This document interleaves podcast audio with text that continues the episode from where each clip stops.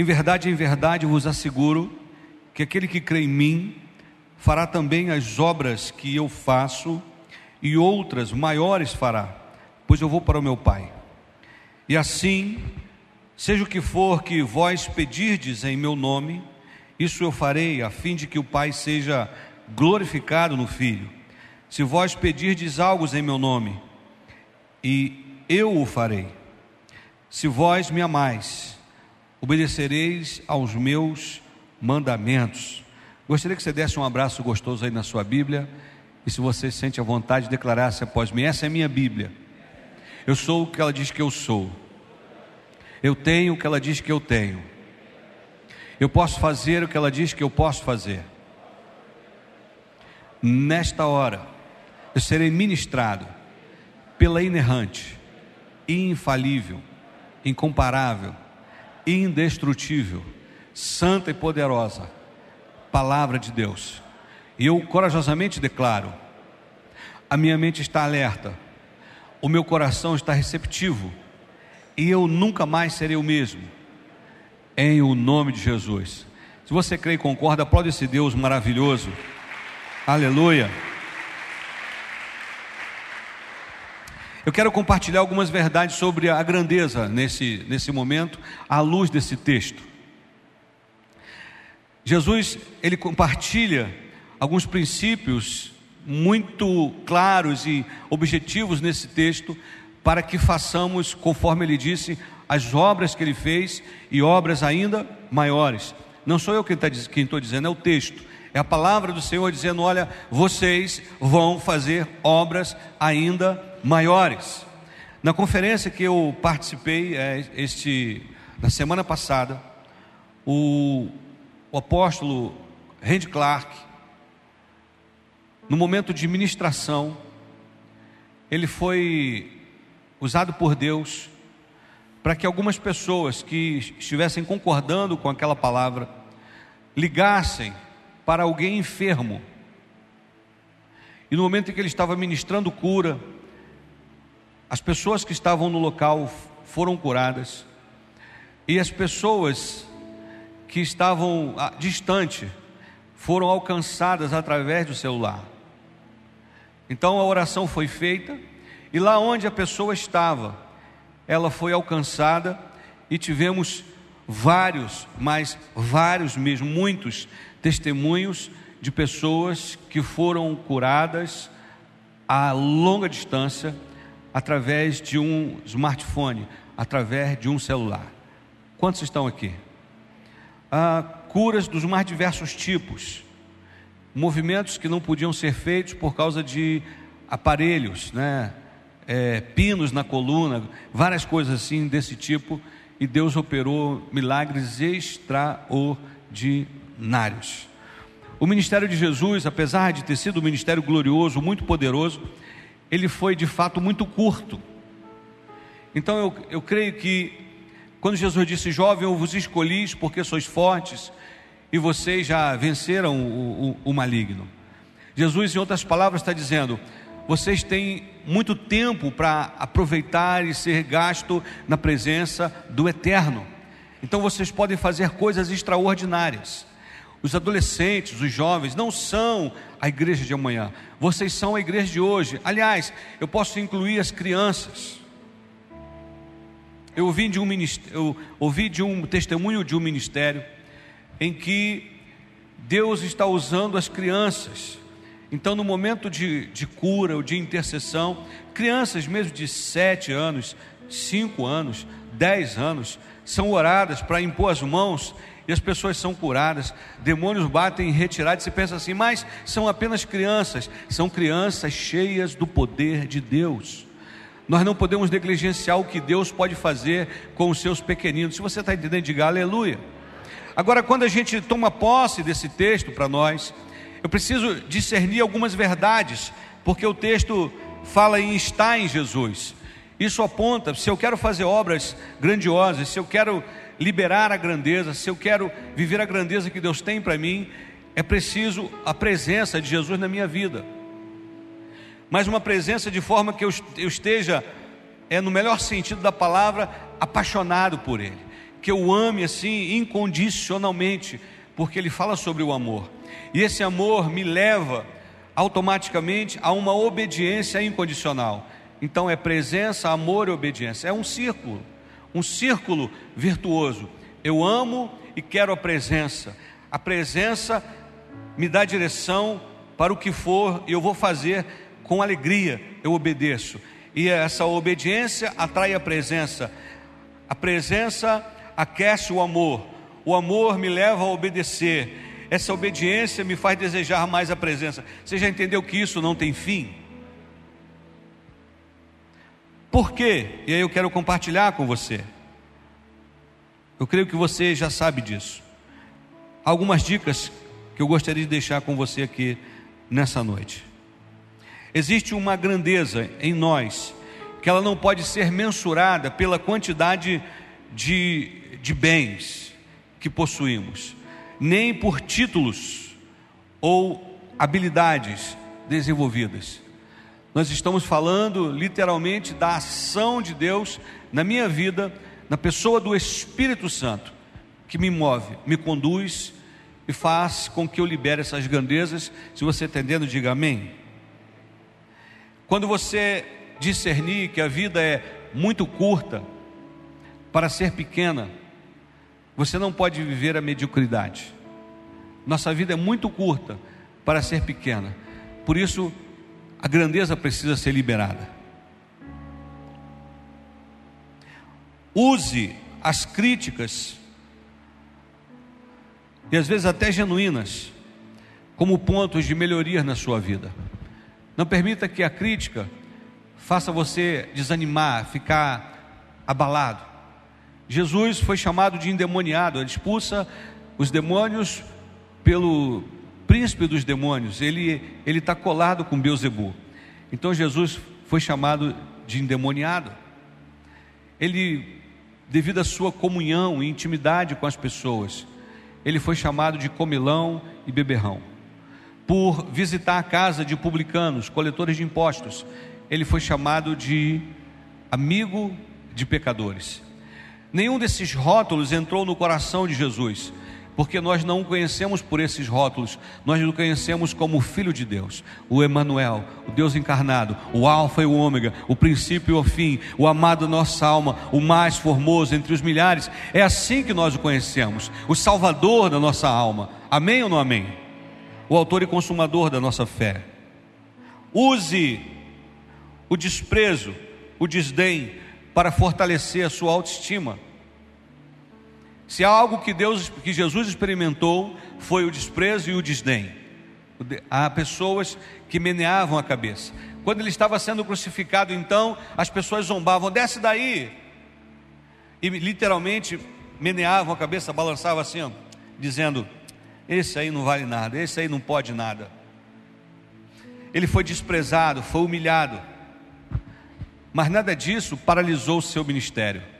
Às vezes uma palavra negativa entra em nosso coração e a grandeza que deve ser liberada, ela é frustrada. Você desanima, você fica ruminando aquilo, meu Deus. Por que isso? Por que eu? Estamos aqui?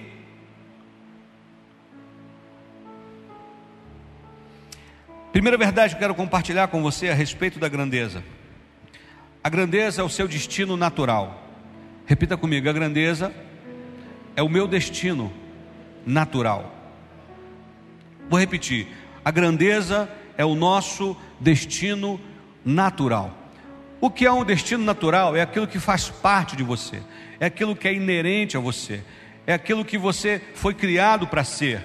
O problema é que nós estamos invertendo e estamos chamando de, de extraordinário aquilo que deveria ser comum na nossa vida. E estamos tornando comum o que deveria ser extraordinário. Estamos fazendo da regra a exceção e muitas vezes a exceção a regra. Ah, me dá um exemplo aí, pastor, para eu entender. Os milagres, as maravilhas, deviam ser coisas normais, comuns. Domingo, quinta-feira, segunda, te... dia de milagre, dia de sobrenatural. Jesus não disse assim, aos domingos, no culto da noite, os milagres vão acontecer. Não, Jesus estava andando, um paralítico era curado e andava. O surdo ouvia, o cego enxergava, o mudo falava, o morto ressuscitava. E qual dia? Todos os dias, até no sábado, que era o dia de descanso. Quantos estão entendendo? A grandeza é o seu destino natural. Por quê? Porque você é filho de Deus. Nosso Deus é grande. Você veio de lá. Estamos aqui ou não? Então, a grandeza faz parte da sua essência, da sua natureza. Então, não permita que a sociedade, o mundo à sua volta, as circunstâncias,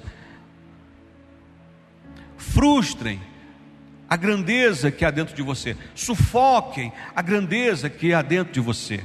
Você já deve ter escutado com certeza a história de um, um cidadão da roça que achou um, um, um ovo ali na floresta, era um pouco maior do que o normal das galinhas, mas ele, ele não sabia do que era, ele foi e colocou aquele ovo junto com as galinhas, com um ovo de galinha. E a galinha olhou assim, mas é ovo, ela, pô, pegou paixão tal, mãe, negócio de mãe, né? Então ela começou a aquecer aquele ovo. E aquele ovo chocou. Junto com os demais pintinhos. Era um pintinho meio diferente, meio esquisito, meio desengonçado. Mas ele olhou para a galinha e falou, e pensou: Mamãe. E começou a tratar a galinha como sendo sua mãe. E como ele viu os, amigos, os irmãozinhos tudo ciscando, ele então começou a ciscar, meio desengonçado, todo mundo olhava assim e fazia bullying. Isso é esquisito, cara. Você é desengonçado, você é sem jeito. E aí um dia passou um um biólogo pelaquela fazenda e viu aquele pássaro e falou assim para o fazendeiro: Meu senhor, como é que essa águia está tá ciscando junto com esses pintos aí? Ele, ó oh, senhor, isso não é águia, não, isso é um, é um pintão, é um pinto gigante. Não, é uma águia, não é um pinto, é uma águia, é um pinto. Olha lá como é que ele cisca. E aí ele falou assim: Deixa eu fazer um teste com ele para ver se ele realmente é uma águia. E quando aquele biólogo pegou o, aquele pinto, que na verdade era uma águia, ele levou lá para o topo da montanha onde tinha um ninho de águia. E aí, quando ele percebeu que havia outros pintos esquisitos ali, iguais a ele. Ele então percebeu que agora ele estava em casa. Ele era de um outro nível.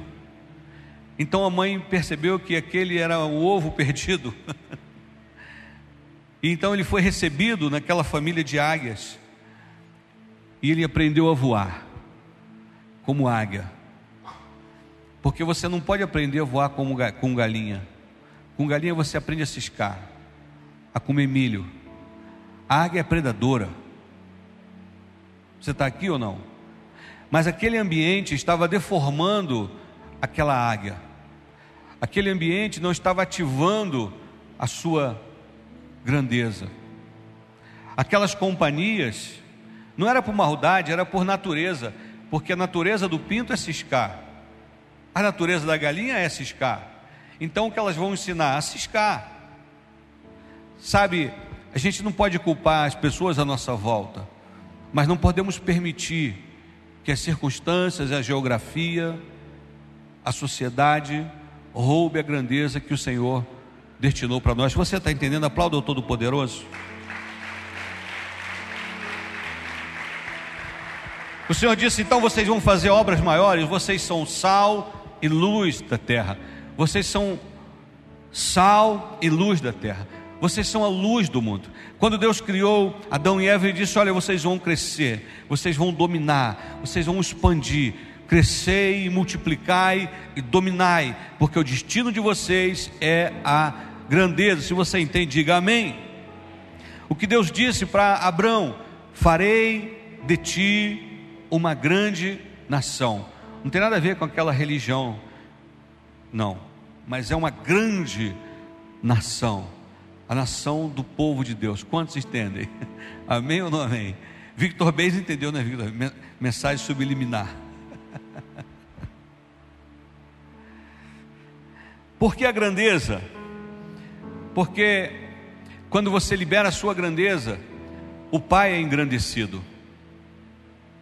Repita assim comigo: quando eu libero a minha grandeza, o meu Pai é engrandecido. Apesar de não ter feito ainda nada de forma extraordinária, quando Satanás veio de dar uma volta no mundo, ele chegou à presença do Senhor. E a palavra do Senhor para Satanás foi, assim, no, no, no bom sentido da palavra, é satisfeito, orgulhoso, no bom sentido. Vistes o meu servo Jó? Era como se ele está dizendo, estivesse dizendo, estou muito feliz com o servo meu, e tudo que ele faz tem revelado a minha vida nele. É isso. Quando Jesus estava sendo batizado, ele não havia iniciado ainda o seu ministério, mas o próprio Deus declarou: Esse é o meu filho amado, em quem me comprazo, em quem eu me alegro, em quem eu tenho prazer. Quando você libera a grandeza que está em você, você honra ao Eterno, você agrada ao Senhor, você glorifica o Pai. Quantos entendem? Amém ou não amém? O que glorifica meu Pai é que deis fruto em abundância, assim sereis verdadeiramente meus discípulos. João 15, 8. Liberar a grandeza é frutificar, isso glorifica o Pai. A grandeza inspira, inspira e atrai. Aquilo que te inspira te transforma. Como assim? Anda com os sábios e serás sábios. Aquilo que você admira começa a transformar você. Quando você libera a grandeza, as pessoas que estão ao seu lado, elas começam a ver você como uma referência você passa a ser uma inspiração. Ah, eu quero que o meu casamento seja igual ao casamento de Fulano. Não é inveja, não, é referência. Eu gostaria de ser um profissional tal qual Fulano é profissional.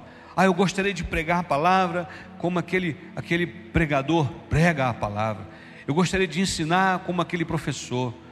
Eu gostaria de dirigir como aquele motorista porque de alguma forma a grandeza na vida das pessoas inspira os que estão à sua volta.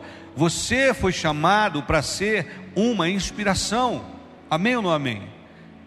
Vou repetir: você foi chamado para ser uma inspiração. As pessoas devem olhar para você e declarar: bom, eu quero ser parecido com Fulano. Eu gostaria de, de, de agir dessa maneira, de ter essa sabedoria, de me comportar desse jeito, porque a calma dessa pessoa me inspira, a tranquilidade dessa pessoa me inspira, a sabedoria dessa pessoa me inspira, essa, essa força, o caráter dessa pessoa me inspira. Aqui na igreja, quando a gente fala de, de pessoa querida, a gente tem um nome em particular. Quem já sabe aí? Hã? Teobaldo. Interessante que Teo é Deus, né? Quando a gente fala assim do irmão Teobaldo, a gente está falando de grandeza de caráter, de pessoa amiga, de gente humilde, de gente comprometida. Você está aqui ou não? De gente que inspira. Você está falando da calma que ele tem, da tranquilidade. na última, último aniversário do irmão Teobaldo,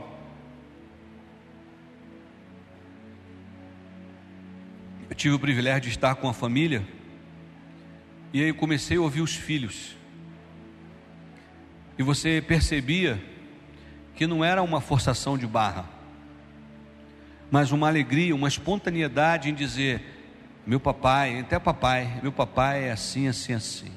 Meu papai, e meu papai, e meu papai. Um testemunho verdadeiro. Eu vi uma palavra, o testemunho da filha do pastor é Russell Shedd. O pastor Russell Shedd, ele teve um testemunho tão maravilhoso, ele já está na glória. Que a sua filha, no dia do seu sepultamento, ela disse como testemunho: eu só sabia que o meu pai pecava, porque a Bíblia diz. Porque a Bíblia diz. Ela quer dizer: eu não lembro de ter visto meu pai pecar, eu não tenho nenhum testemunho negativo do meu pai. Grandeza de caráter. Eu não estou falando em você deixar milhões, mansões, bens mas um legado de homem de Deus, de firmeza de caráter, de palavra. Amém ou não amém? Por quê? Porque quando a grandeza inspira, ela transforma. Repito, aquilo que te inspira te transforma. Quando você é inspirado por Jesus, pelo Espírito Santo, você começa a ficar parecido com Jesus. Quanto mais você o ama, mais parecido com ele você quer ficar. E você mais o ama, mais você busca mais presença, mais palavra e mais Jesus, mais presença, mais palavra, e você vai ficando parecido com ele. Pescadores ignorantes. Quando Pedro e João curaram aquele paralítico na porta do, do, do templo da cidade eles foram interrogados pelos religiosos.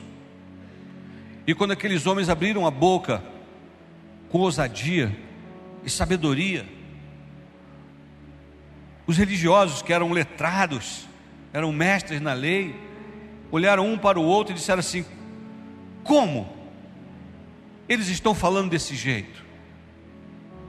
Com essa sabedoria, com essa ousadia? E alguém disse: eles andaram com Nazareno, eles andaram com Jesus, ou seja, eles se inspiravam em Jesus e se foram moldados por Jesus, tomando a forma de Jesus. Quantos estão entendendo? Aplaude esse Deus maravilhoso aí, aleluia. Porque a grandeza que te inspira, ela te molda. E se você inspira, as pessoas que estão à sua volta vão começar a aparecer com você. Lembro-me que quando eu dava aula era interessante. Dava aula no Jardim Glaucia, Colégio Estadual Jardim Glaucia. E quando eu entrava na, na sala da direção, a, a, a diretora era muito minha amiga. Ela dizia assim: gente, vamos parar de falar. Ela falava uma palavra que, que começa com um pu termina, termina com taria. Vamos parar de falar isso porque o pastor chegou. E na verdade eu nem era pastor ainda.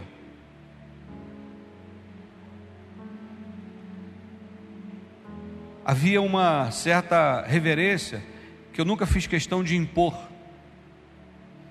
Nunca fiz questão de dizer, ó, oh, eu sou crente. Eu vou ser pastor.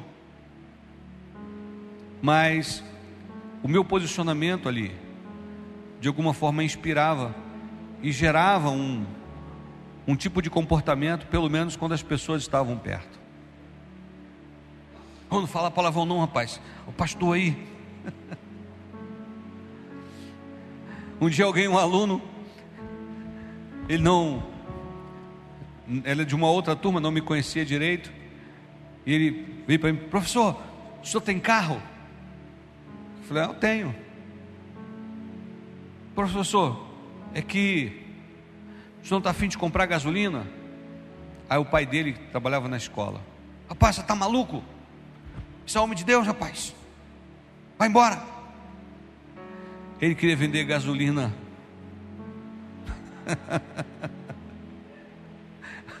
Muito obrigado. Eu não quero essa gasolina. Você está aqui ou não? Transformai-vos pela renovação da vossa mente. Como Provérbios diz: quem anda com sábio se torna sábio. Romanos 12, 2. Então você não tome a forma desse mundo, mas transformai-vos pela renovação da vossa mente. Você vai se aproximando do Senhor e você vai sendo transformado cada vez mais pela mente de Cristo. Estamos aqui ou não? E aí essa grandeza precisa se expressar no seu caráter. Precisamos vigiar para que não sejamos dissimulados, falsos, fofoqueiros, mesquinhos, maldosos, maliciosos, maledicentes. Alguns pecados que às vezes parece que não tem nada a ver, mas é um comentário maldoso. Você está aqui? É uma palavra de menosprezo. E isso não tem nada a ver com grandeza de caráter. É uma palavra para ferir. Pessoas feridas tendem a ferir. Por isso, esse lugar precisa ser um local de cura, porque o Deus que nós servimos é grande. Então, essas coisas pequeninas não devem é, fazer parte do nosso dia a dia. Paulo chegou num nível que ele disse assim: Queridos, vou dizer uma coisa para vocês. Ele escreve a igreja de Éfeso: A nossa guerra, a nossa luta, não é contra a carne e o sangue. Eu não estou lutando contra o meu irmão, eu não estou brigando com o próximo, mas a nossa guerra é contra principados e potestades que habitam nas regiões celestiais. Ele está dizendo que ele estava num nível de batalha espiritual tão tremenda que não tinha tempo a perder com, com rusguinhas, com, com disse-me disse, com fulano me chamou de feio, com fulano disse não. Isso estava muito longe da vida de Paulo. Quantos estão aqui? Amém ou não amém? Uma maturidade tremenda, grandeza de caráter. É maravilhoso que quando Jesus estava lá no Getsemane, ele disse assim para os discípulos: Lá vem o príncipe desse mundo. Mas ele nada tem em mim. Ele estava dizendo em outras palavras: O diabo está vindo aí para me prender eu vou me deixar prender. Mas eu vou dizer uma coisa: ele não tem nada de que me acusar. Jesus não foi traído com um tapa no rosto, com uma banda. Judas poderia dizer assim: ó, aquele que eu der uma banda é Jesus, aquele que eu der um tapa no rosto é Jesus, aquele que eu der um soco no estômago é Jesus. Mas o crime de Jesus foi amar o inamável. Então, a única maneira que, Jesus, que Judas poderia acusá-lo era dando um beijo, o ósculo santo. Não foi com uma palavra de, de traidor, de fraco, de herege, não, foi com um gesto de amor. O que Judas poderia denunciar a Jesus: esse aqui é o que me ama. Entendeu? a grandeza do caráter de Jesus. Tão tremenda, porque Judas poderia dizer assim: esse aqui que é o mentiroso, esse aqui é o que rouba, esse aqui é o que fala mal dos outros, esse aqui é, é, o, é o adúltero, esse aqui. Não, ele deu um beijo, como quem está dizendo: é esse que me ama. Essa era a acusação de Pedro, de Judas. Estamos aqui? Grandeza de caráter. Por que, pastor?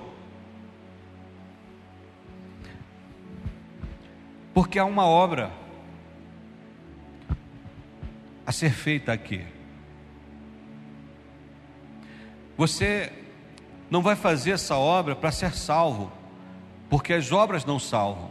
Efésios 2:8 diz que pela graça sois salvos por meio da fé.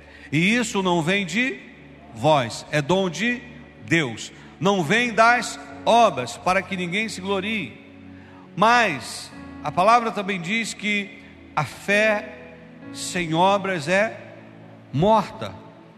Pastor, então a Bíblia está se contradizendo? Não. A Bíblia está dizendo o seguinte: não há obra que você faça que o torne digno da salvação. Mas quando você é salvo, a sua natureza, a sua nova natureza, é natural que você faça boas obras. Não para se salvar, mas porque é salvo. É como você ter porque oferta, não ofertar para ter. Quantos entendem a diferença? Então, que obra você está deixando? Alô? Nós não fomos chamados para ser, com todo respeito aos monges, aos eremitas, mas não fomos chamados para ser santos isoladamente. Eu vou me isolar num mosteiro, eu vou viver em completa separação do mundo. Não, não, Jesus disse: Vós sois sal da terra, vós sois luz do mundo. Ide por todo o mundo e pregai o Evangelho. Eu vos enviareis como ovelha em meio aos lobos. Então é preciso convivência. Estamos aqui? Que obra você está deixando? Pastor, falar nisso, eu estou fazendo um puxadinho lá em casa. Não, não é essa obra, não, querido. Não tem nada a ver com um puxadinho na sua casa. Isso está ligado ao seu legado, a vidas que você está tocando, intercedendo para tocar, trabalhando para ganhar. Lembra quando, lógico, você não estava lá, mas você lembra por causa do relato bíblico, quando Dorca morreu, o Jorge. Pedro chega lá, estava todo mundo ah, ah, chorando, mas não era apenas pelas vestes que Dorca fazia, aquecendo aquelas pessoas, era pelo testemunho de Dorcas, porque ela não era apenas uma grande costureira, no seu ofício, ela tocava as pessoas, ela confortava, ela curava, ela animava.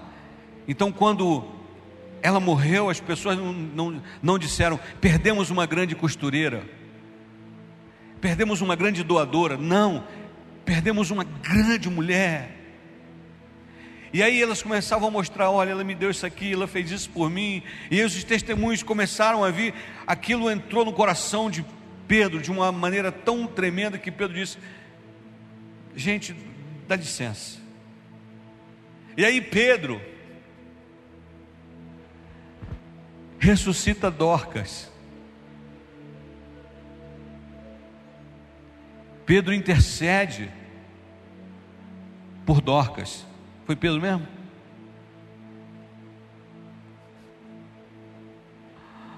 Ele intercede por ela. E quando ela volta a viver, gente, que festa. Que festa eu soube da história de uma família. O pastor foi no sepultamento. O pastor, o camarada era, era obreiro da igreja. E aí ele foi cheio de fé para aquele sepultamento. E lá estava o corpo, a noiva, a esposa ali, a viúva. Aí o pastor então falou: Irmãos, eu creio que o meu Deus ressuscita mortos. Aí a viúva logo entendeu né, o que podia acontecer. Rapidamente ela veio no ouvido do pastor e falou: Pastor, se essa praga levantar, o senhor vai levar para casa. Então, irmãos, Deus ressuscita mortos, mas o nosso irmão já viveu o tempo que tinha que viver, que Deus o tenha em bom lugar. Tem gente que se o marido morrer vai, vai dar culto de ação de graça. Graças a Deus aquela praga foi embora. Você está aqui ou não? Grandeza de caráter.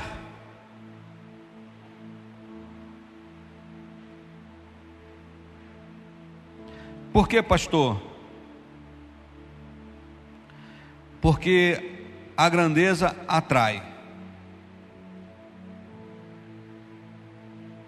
As pessoas naturalmente são atraídas pela grandeza.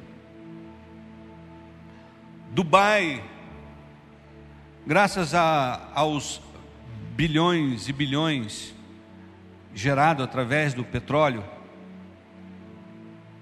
é uma cidade artificial, construída no meio do deserto. Arranha-céus enormes.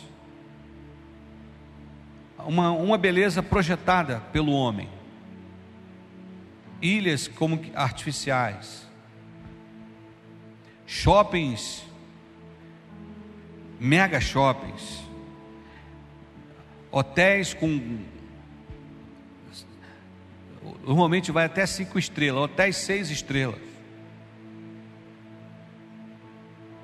E aí, muitas pessoas querem ir a Dubai. Por que essas pessoas querem visitar Dubai? Porque ouvem falar da grandeza de Dubai. Estamos aqui ou não? Na verdade, eu anotei, o único hotel, olha bem, o único hotel sete estrelas, sete estrelas do mundo é a Torre Burj Khalifa. É a estrutura mais alta construída pelo ser humano.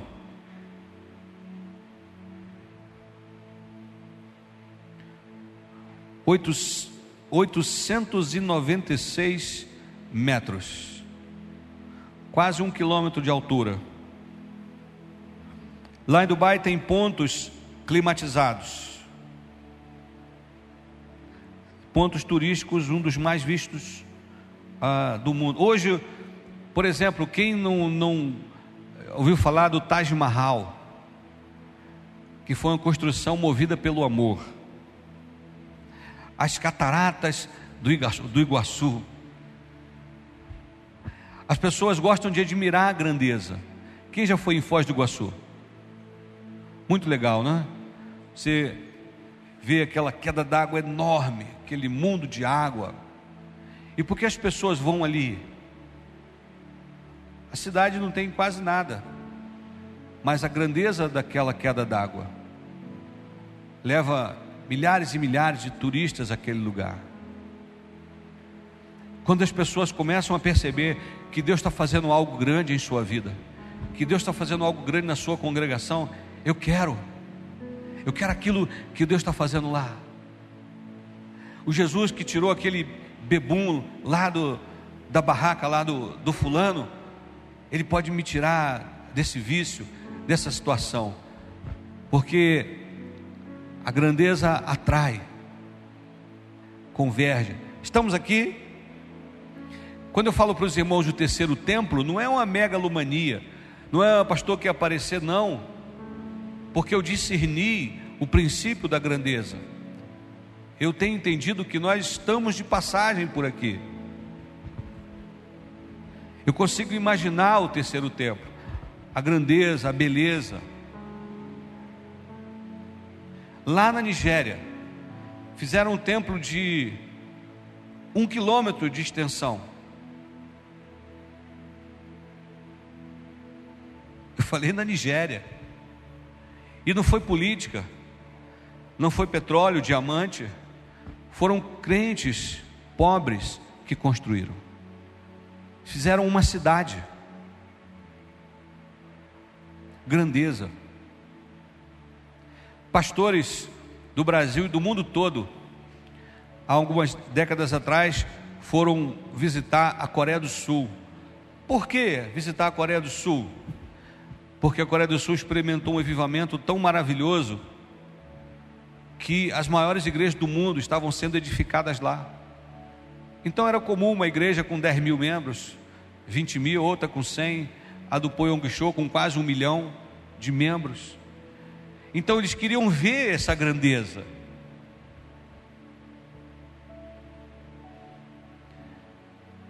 Se faz parte da sua natureza, ela precisa ser ativada. É como uma brasa aqui com outra brasa, daqui a pouco uma fogueira poderosa, as pessoas vão querer. Que fogo é esse que está pegando ali na Pibânia? Deus está fazendo coisas tremendas lá. Estamos juntos? E, por último,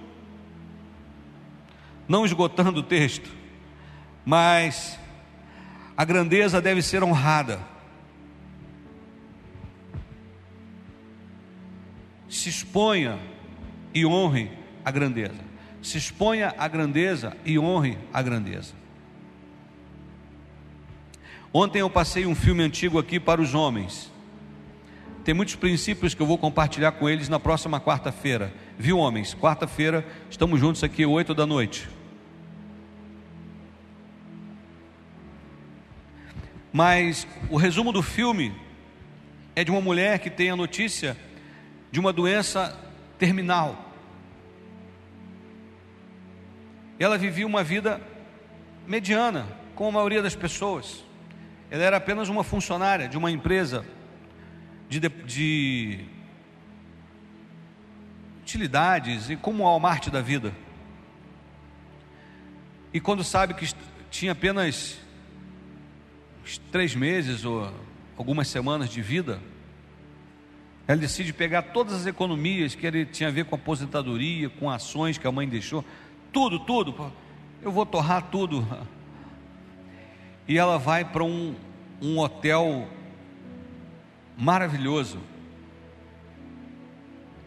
E ela começa a se expor à grandeza. E lá ela conhece pessoas grandes. Até que coisas tremendas acontecem com ela. Se você quiser saber o detalhe, assista ao filme, para não dar o spoiler completo do filme. Quando Davi assumiu o palácio, ele já tinha sido exposto ao palácio. Você está aqui ou não?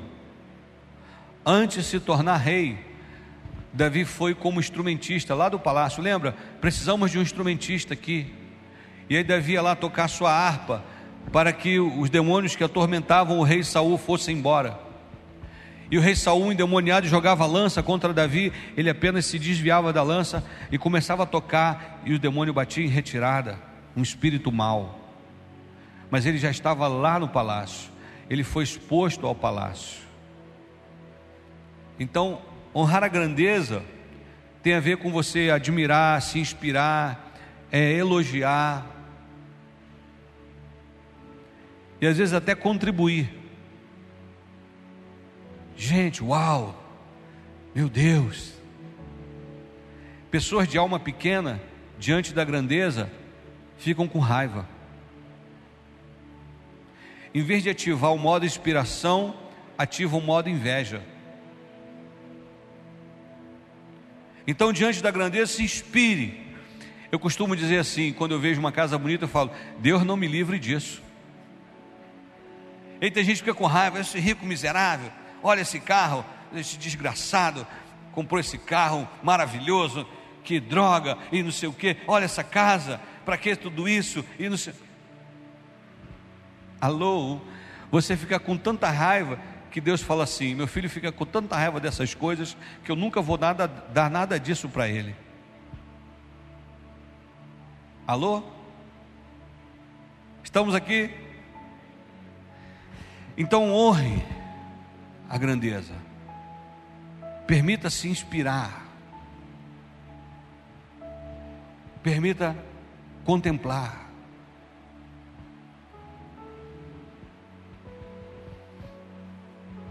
Quando você olha para as estrelas, grandeza de Deus, você contempla as estrelas. Uau. Quando a gente passa no deserto, é muito legal, porque o céu vira um tapete de estrelas, porque é pouca luz. Quer dizer, nenhuma luz. Então você está no meio do nada, de repente você olha para cima, aquele tapete. Meu Deus, não parecia que tinha tantas estrelas. É maravilhoso. Eu contei com os irmãos um dia, Xandão. O nome daquele rapaz ali é Alexandre Lima de Brito. Serviu comigo há 30 32, né? 33. É, 33 anos atrás. Meu xará. Eu perdi o que eu ia falar. E agora, Jesus? Hã? Eu falei do céu. Da... Hã? Tapete, mas tinha outra coisa ainda. Hã? Foi emoção, emoção, foi emoção. Foi emoção. Tinha a ver com grandeza.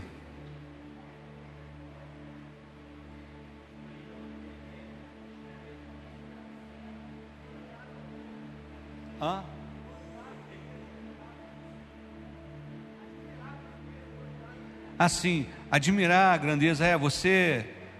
Ah, sim, lembrei. Estava. Foi até num passeio com o pessoal da Filadélfia, de casais. Ano passado. De repente, minha esposa, amor, amanhã eu quero ver o sol nascer. E a gente tinha dormido tarde. Quer dizer, o amanhã na verdade já era hoje. Eu quero ver o sol nascer. Aí eu, meu Deus, pensei que eu ia dormir até, um, até pelo menos às oito. Cinco da manhã, ela me acorda. Amor, está na hora. E aí nós levantamos. Aí eu entrei no clima e fomos para Praia Brava. Sei quem conhece aqui Praia Brava. Fomos lá para Praia Brava. Aí descemos. E de repente eu estava cantando um reggae lá gospel para o sol. Entrei no clima, o sol não queria aparecer, estava demorando. no Google dizia um horário, mas já tinha passado uns 20 minutos. E eu cantando para o sol, vem sol. E, de repente parece que tinha uma nuvem atrapalhando o sol. Finalmente o sol. Ah, apareceu e eu vi os, contemplei o sorriso da minha esposa, o sol nascendo. Gente, é só um nascer do sol, mas é o nascer do sol. Foi especial. Talvez você podia dizer, ah, mas podia dormir um pouco mais. Aquela poderia ter sido a minha última contemplação do nascer do sol. Estamos aqui? Então não perca essa oportunidade de honrar a grandeza, de admirar. Era isso que eu queria dizer. Nós acordamos de madrugada para ver o sol, o sol nascer. Quando estávamos em, em Gramado. Subimos quintal, numa cidade vizinha, tinha um platô que era maravilhoso para ver o pôr, o pôr do sol. Aí a minha esposa, vamos ver o pôr do sol? Eu vamos ver o pôr do sol. E fomos ver o pôr do sol e contemplamos eu, ela, Xandinho e Paulinho. Nós, eu, ela, Xandinho e Paulinho, nós quatro. A minha sogra estava também, nós cinco contemplando o pôr do sol. Foi maravilhoso, grandeza de Deus. O sorriso de uma criança, grandeza de Deus. Um parto, grandeza de Deus. Uma vida se salvando, grandeza de Deus. Uma pessoa sendo curada, grandeza de Deus. Uma alma liberta, grandeza de Deus. pessoas diferentes, reunidas, juntas, grandeza de Deus.